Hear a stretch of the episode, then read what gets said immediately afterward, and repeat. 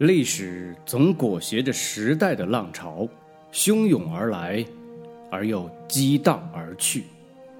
时代的浪潮带着欢快的情绪，搏击着历史，咬噬它的灵魂，总想与它融为一体，刷掉自身的一切。嗨，大家好，我是跟大家伙儿分享散文的老高。今天我们分享的散文是由彭雪开所写的。百年钟声，游了寒山寺后，那宏静旷远的钟声，久久撞击着我的心扉。吴中古寺，蕴含文化价值的确是不少，唯有寒山寺声名远播。古寺的钟声，张继的诗声，是一只大鹏的敬意，背负着它，早已翱翔在云天之外。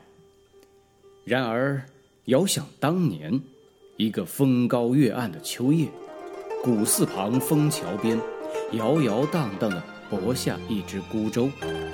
冷月滑下了山脊，风霜遍地。在寒气相逼的秋夜，数只乌鸦声声悲啼。潇潇江风，点点渔火，映着舟中赴考的愁客。霜月泻照着忧伤，钟声敲打着无眠。这钟声，还有当时的况味吗？千百年来，多少英雄豪杰学子背负，士农工商云客孤旅，一代接一代的在这钟声里书写着各自的人生。钟声，实在是寒山寺的一双眼睛。他洞察着历史，凝望着今天。我们很难说清这古寺见证了多少悲欢离合和兴衰荣亡的故事了。我们只记得岁月的风轮转到了公元五百零二年，梁武帝萧衍在乱世相搏中一统江南。就在这一年，寒山寺。也奠基兴建了。从此，这古寺的钟声，注定要重重的敲打在南梁王朝开业毁业者的心坎上。比起张继枫桥夜泊的愁眠诗来，不知要沉重多少倍。历史，是用事实堆叠的城墙。绵延数千年的宫墙内散发出美腐的气味儿，自然人们也不会忘记那日出日落的辉煌与枯落，长歌荡哭的悲壮，血雨腥风的苍凉，常使我们悲怀壮烈。一代雄主，有时是巍巍城墙的设计者、建设者，有时又是无情的破坏者。梁武帝虽算不上一代天骄，但他还是在刀光剑影中终成一时霸业。山河破碎，金瓯难收，他急于治理。虽精通儒佛两道，缺乏治国方略。他的身边不像刘邦那样有一大批能够治国安邦的良臣，他总是。盼顾左右，自负难举，屁股还没坐稳，就紧抱住佛脚不放，一心敬佛。南朝四百八十寺，多少楼台烟雨中，在香烟缭绕中，他心迷若狂，在叩诵经声中身心消食，不管文官武官。都没有高悬的尚方宝剑，他身为一国之主，竟然三入佛门，舍身放善。治国的时候袒护恶老，执政后优容权贵。当寒山寺的钟声在第十个除夕之夜刚刚敲响时，这个王朝就弄得物质匮乏、精神崩溃了。朝政无主干，关闭丛生政务废弛。四十七年后，终于引发了侯景之乱。被囚禁的梁武帝在叛乱声中带着一腔遗恨，气绝身亡。平叛后，他的儿子萧绎只称帝两年，便西向受首，国破身亡。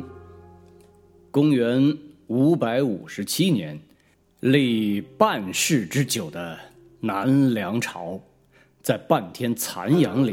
急剧的合上了喧闹一时的帷幕。南梁王朝湮灭了，寒山寺还在，西风残照梁家陵阙。他无可奈何的加入了这第一次的丧国的晚唱。他是睁着一只惊恐、惶惑的眼睛，在香火旺盛的氛围里，看着南梁大厦慢慢的。知青裂变，在一个冬天寒冷的早晨，突然发出“轰”的一声巨响，化为基属绝地的瓦砾场。昔日的家园，没过多久就满是枯木蔓草，荒境也到了。